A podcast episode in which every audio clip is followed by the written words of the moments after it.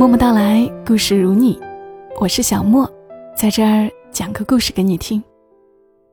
这期故事出自于作者李和熙，收录在他早期出版的书《爱让我们更好了》。关于这个故事，李和熙是这样说的：有一些回忆，是日光，也是阴影。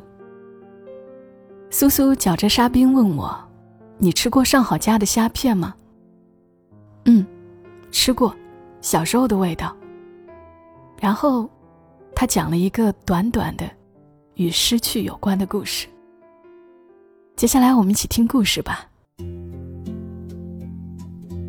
我家在镇子上，小时候镇子上的同龄孩子少，我和一个九岁的小男孩玩的比较好。我那年七岁，每天我们一起上学。早上，他在我家门口等我，喊一声“苏苏”，我便呼哧呼哧喝两口汤就跑。那年我瘦得像个黄毛猴子，我妈因为我不好好吃饭，总是生气。有一天，我为了连两口汤也不喝，就悄悄地倒掉了。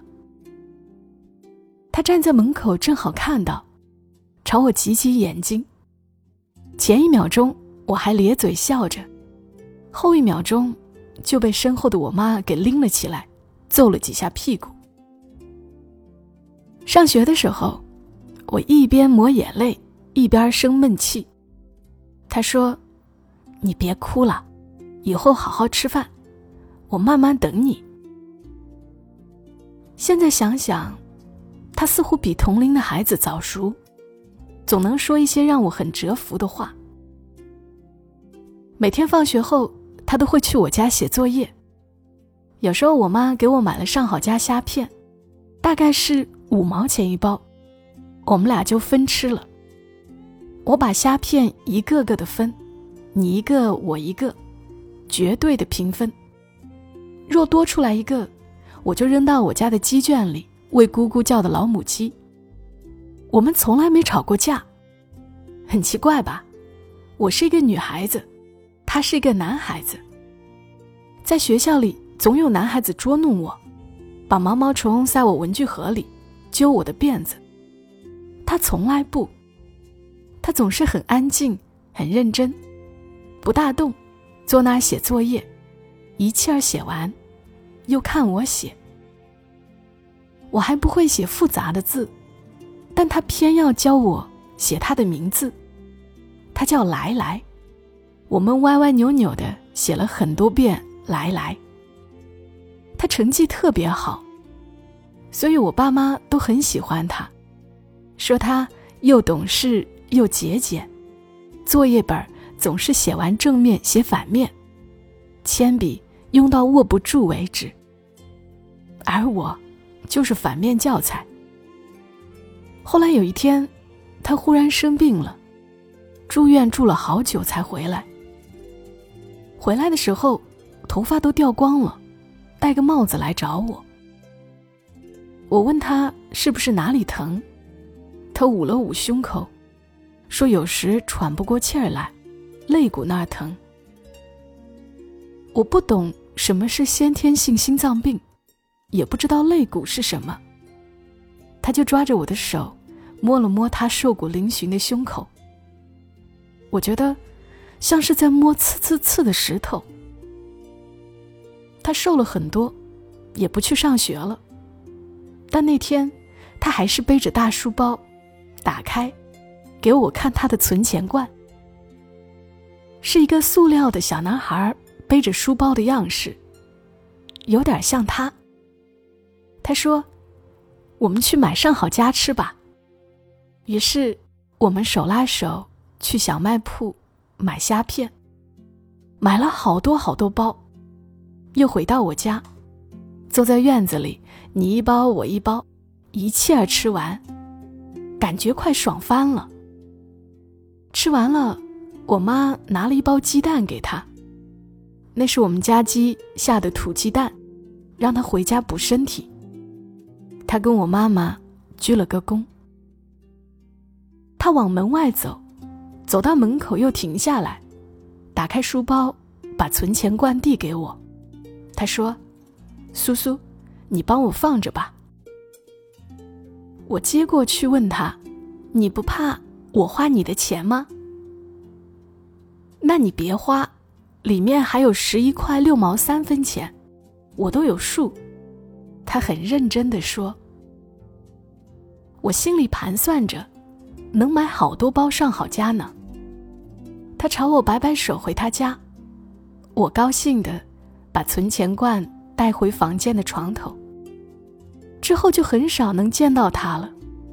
不久有一天放学后，听到他家哭声一片。我跑过去，看到一架小小的棺材。他躺在里面。他小小的照片挂在棺材前面，瘦瘦的，严肃的样子。为什么不拍一张笑着的照片呢？我想，他的妈妈哭得形如槁木，已经无法发声。我妈把我拽回家去，没有做晚饭，就随手给我下了一碗面。我不知道为什么那年我已经八岁了，还不明白自己看到的到底是什么。我稀溜稀溜的吃着面条。问我妈：“来来怎么了？”我妈说：“他死了。”哦，我继续稀溜稀溜的吃着面条，并没有什么难过的感觉，因为完全不懂得死亡的意义。第二天是周末，他的家人来到我家，说想找一些他用过的东西。我们家到处都是他用过的东西。写满的作业，废弃的铅笔盒，童话书，多的是。找来给他，问要干什么。他家里人说，明天要下葬了，烧给他。我这才哭了。为什么要烧他的东西？他不会心疼吗？我妈把我拽进里屋，我哭了很久。再抬头，就看见那个小男孩的存钱罐。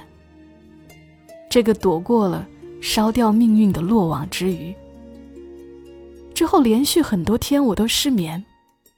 一个八岁的小孩会失眠，是件匪夷所思的事儿。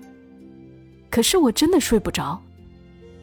我总觉得，床头上，小男孩的存钱罐在看着我，眼睛会动，我到哪里，那双眼睛就跟到哪里，很像他。很像来来。失眠这件事持续了很长时间，我一直没有告诉父母。后来，我开始往存钱罐里存钱，然后慢慢的就能睡着了。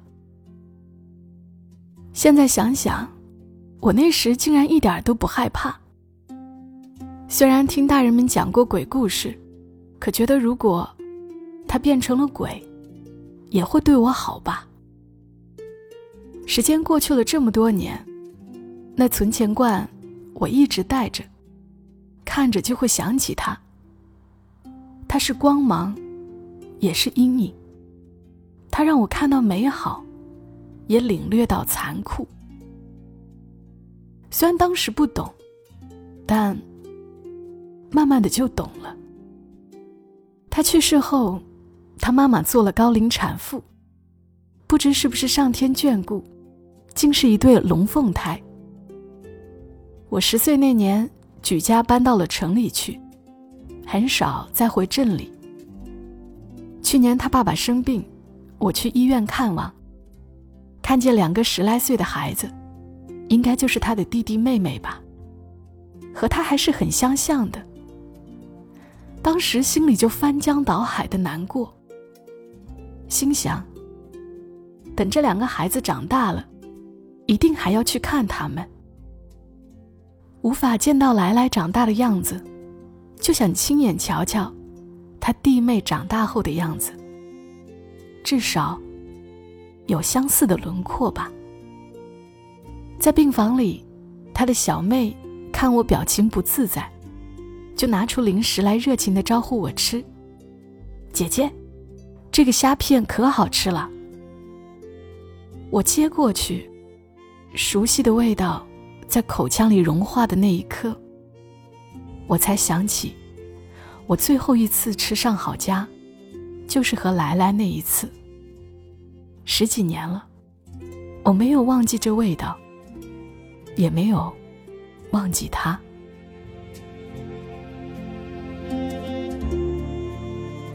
这个故事出自于作者李和熙。这个故事一度让我很难过，读的时候还是很难过。为这短短的生命，我常说，人能够平安活到老，是莫大的幸运和福气。也是这样的故事，让我们更能体会到世事无常，生命的有限，真情却是如此的可贵。要好好活着，不吝惜爱的活着。我是小莫，很喜欢在这儿讲故事给你听。小莫在深圳，和你说晚安。